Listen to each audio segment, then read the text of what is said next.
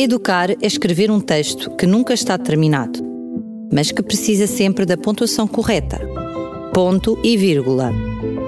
Um apontamento educativo com o professor Jorge Branquinho. Quando um dia a curiosidade me levou a olhar para a emenda semanal da minha escola, surpreendeu-me o facto de, num determinado dia, nela constar como sobremesa fruta ou iogurte.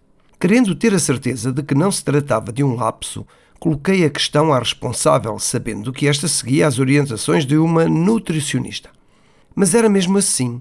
Quem quisesse comia fruta, quem não quisesse poderia optar pelo iogurte. Fiquei a pensar com os meus botões que ali se concentravam dois erros. O primeiro, de natureza física, privar os alunos dos nutrientes da fruta, naturalmente não presentes no iogurte, seria o primeiro deles.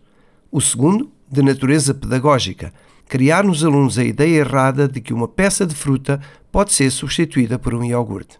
Poderemos considerar este assunto como marginal à escola, mas apenas se a entendermos enquanto sala de aula. Se pensarmos na escola como local de aprendizagem, facilmente reconheceremos a importância da sua ação na aprendizagem de conhecimentos, princípios e valores num alargado leque de domínios extra-académicos.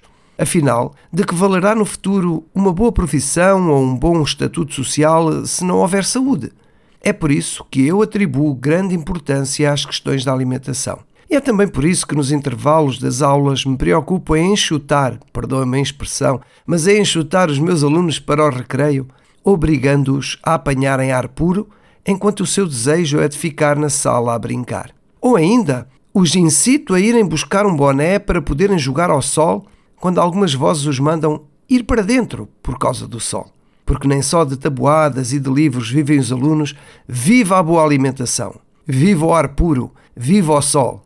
Entre outros, viva, está claro. Voltaremos a encontrar-nos, espero eu, no próximo ponto de encontro, que, como sabe, é no próximo ponto e vírgula. Até lá! Educar é escrever um texto que nunca está terminado mas que precisa sempre da pontuação correta. Ponto e vírgula. Um apontamento educativo com o professor Jorge Branquinho.